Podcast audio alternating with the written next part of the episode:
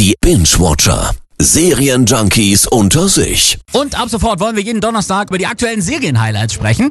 Und da passt es sich ganz gut, dass wir außer mir und Marius noch jemanden in der Redaktion haben, der Netflix auswendig sprechen kann. Ja, und Amazon auch. Siehst du, ist ja. auch so, ne? Ja. Eig- Wenn man so ein richtiger Serienjunkie ist wie wir beide, braucht man beide. ja, total. Liegt allein schon daran, dass die ganzen äh, Top-Produktionen von HBO zum Beispiel eben nicht bei Netflix laufen, wie Game of Thrones oder Westworld. Beide gesehen?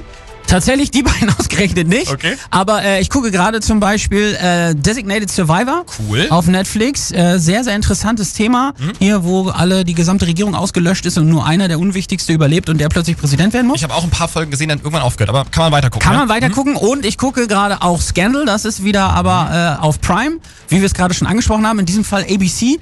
Da geht's auch um einen Präsidenten, der irgendwie im Amt gehalten werden muss, obwohl er eine Affäre hat und so. Ist auch sehr, sehr interessant. Hm, okay. Also aber wie gesagt, ABC in diesem Fall. Und jetzt äh, haben wir heute uns eine HBO-Serie rausgeguckt. Richtig, da gucken also Netflixer dann wieder so ein bisschen in die Röhre. Dafür freuen sich alle Sky-Kunden, denn auf Sky Atlantic läuft die dritte Staffel von True Detective.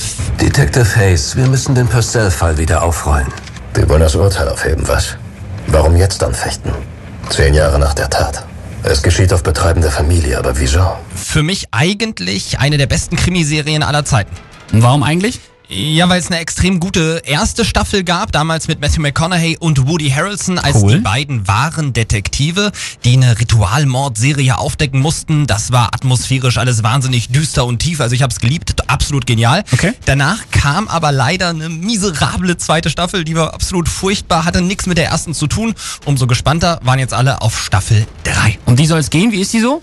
Wahnsinn. Also jeden Montag gibt's auf Sky Atlantic eine neue Folge und ich will nicht zu früh ein Fazit ziehen, aber von der Atmosphäre her ist True Detective wieder genau auf dem Niveau von damals und das liegt vor allem an Matthew McConaughey, früher Matthew McConaughey, schwieriger Name, früher Schauspieler, jetzt Producer und an den jetzigen genialen Schauspielern. Ich habe mal geguckt, Hauptrolle äh, Mahershala Ali, also Genau. Oscar-Preisträger, ne? Genau, der hat ihn für Moonlight 2017 gewonnen und spielt jetzt einen Kommissar, der in einer ländlichen amerikanischen Gegend das Verschwinden von zwei Kindern aufklären will. Will und Julie, ich kann sie nirgendwo finden.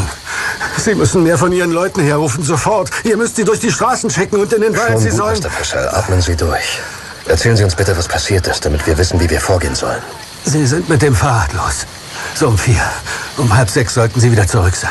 So, und jetzt kommt das Spannende, typisch True Detective. Die Geschichte wird dabei in drei verschiedenen Zeitebenen erzählt. Man sieht Detective Wayne Hayes als jungen, motivierten Polizisten.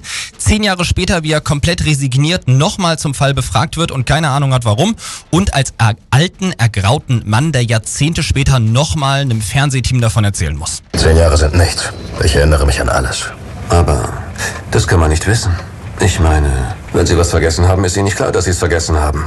Das ist natürlich auch nicht wegzudiskutieren. Also man hört schon, die Polizei zweifelt dran, ob der Genau. Detective sich an alles erinnert. Klingt sehr spannend. Für wen ist True Detective genau die richtige Serie? Naja, für alle, die so auf richtig düstere Krimis stehen, ich würde sogar sagen, eigentlich ähm, alle Tatort-Fans, weil die Serie eben wirklich langsam und sehr realistisch ist und eine Tiefe erreicht, die ich so von kaum einer anderen Serien, Serie kenne. Und übrigens, ähm, man muss Staffel 1 nicht unbedingt gesehen haben. Staffel 2 lässt man einfach weg und macht mit Staffel 3 weiter und dann ist das top. Also Staffel 2 weglassen, Staffel 3 auf jeden Fall gucken Genau. und dann True Detective. Absoluter Tipp heute So von uns. Sehr schön. Also gucken Sie sich das an.